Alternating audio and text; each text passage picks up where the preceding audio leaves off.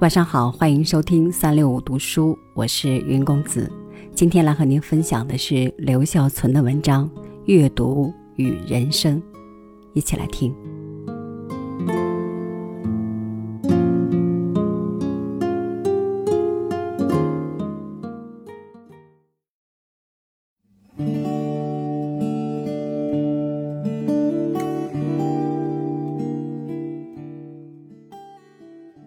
俄国作家契科夫有一篇名为《打赌》的短篇小说，写的是一个富翁和一个穷汉打赌。如果这个穷汉足不出户，在屋子里待上十年，他将得到一笔数目可观的钱财。穷汉接受了这个打赌，饮食问题自由富翁安排。这个小说的看点是这个自我关闭的人如何打发时光。他先弹琴唱歌自娱自乐，而后读消遣性的通俗读物，再读文学性较强的书籍，最后他选择的似乎是很枯燥的哲学书。漫长的时光于一点一滴中过去，十年的约期即将来临。这个时候，富翁已破产，他很难拿出那么多钱去付赌资。在约期将至的前一天晚上。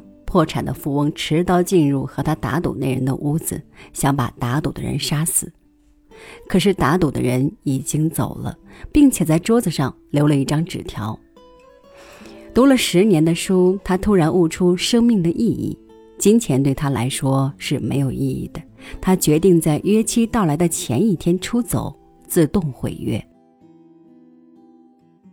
就读书和人生而言。这一作品可以给我们许多启示。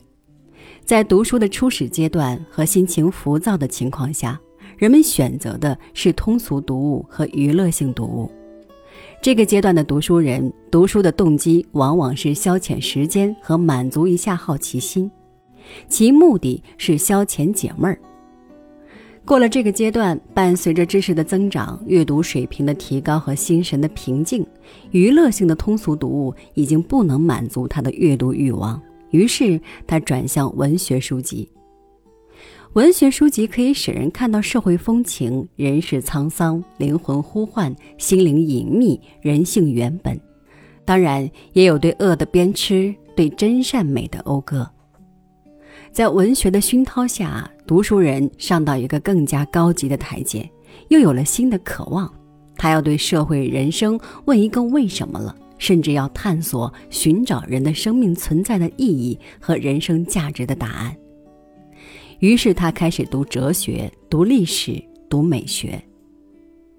由沉迷于趣味消遣到关注人生，由关注人生状态到探求人生意义和人生理念，是读书人由浅入深、由低层次到高层次的必由过程。在阅读的过程中，人的思想丰富了，精神也得到了升华。当这个原本为了钱财而宁愿失去自由的人寻找到人的生命存在的意义和人生价值的时候，他放弃了眼前就要到手的金钱，同时也拯救了他的生命和灵魂。